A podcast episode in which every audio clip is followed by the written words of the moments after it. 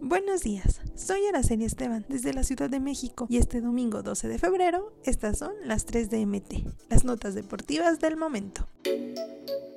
En un equipo como el América, ganar no es lo único, su jerarquía le pide hacerlo con un buen nivel, forma y estilo. Y aunque en lo que va de clausura 2023 no han perdido y contra Necaxa ganaron 2 por 1 en el Estadio Azteca, el cuadro de Fernando Ortiz no termina de convencer. Con los rayos, el cuadro americanista no dio una buena exhibición, pero eso le alcanzó para ser superior al rival, llevarse los tres puntos y meterse al cuarto lugar de manera momentánea. El que puso delante a las águilas en el marcador del duelo correspondiente a la jornada 6 fue Diego Valdés quien aprovechó el cabezazo que logró Néstor Araujo para empujar el balón al fondo de la meta de los Rayos. Fue hasta el inicio del segundo tiempo con un penalti bien ejecutado por Henry Martín que aumentó la ventaja para los azulcremas. El Necaxa se acercó en el marcador gracias al buen tanto de Maximiliano Silvera al minuto 78. Sin embargo, ya no lograron igualar a los azulcremas.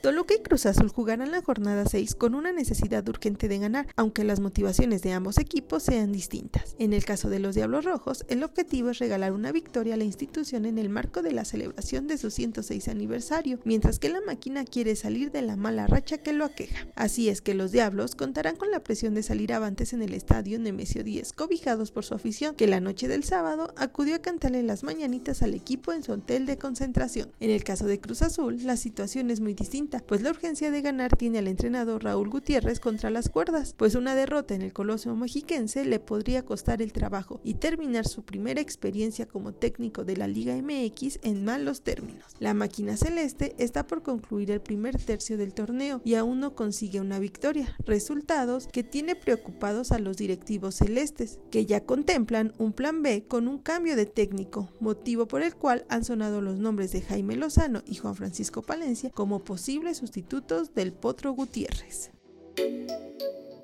Domingo se juega el esperado Super Bowl número 57, un partido inédito en donde Patrick Mahomes, con tan solo 27 años, jugará con los Kansas City Chiefs su tercer duelo por el título de la NFL frente a los Philadelphia Eagles, que comandados por Jalen Hurts como mariscal de campo tiene las armas necesarias para lograr su segundo anillo como franquicia. El Super Bowl tiene nombre propio en Pat Mahomes, el llamado a ser heredero de Tom Brady con el rostro más visible de la NFL, pero a quien una hipotética derrota este domingo en el State Farm Stadium de Arizona lo dejaría con la etiqueta de perdedor en el juego grande, el que marca legados y define carreras. Para este importante juego se estima una audiencia de 110 millones de personas en Estados Unidos, más lo que se suma en México y otras latitudes. Sin duda, el Super Bowl 57 será un partido inédito entre los Chiefs y los Eagles que tienen en la familia Kelsey como únicos ganadores seguros, que pondrá cara a cara la juventud de Nick Siriani y la veteranía de Andy Reid como entrenadores y la incógnita de saber si Mahomes sumará su segundo anillo o si Hurts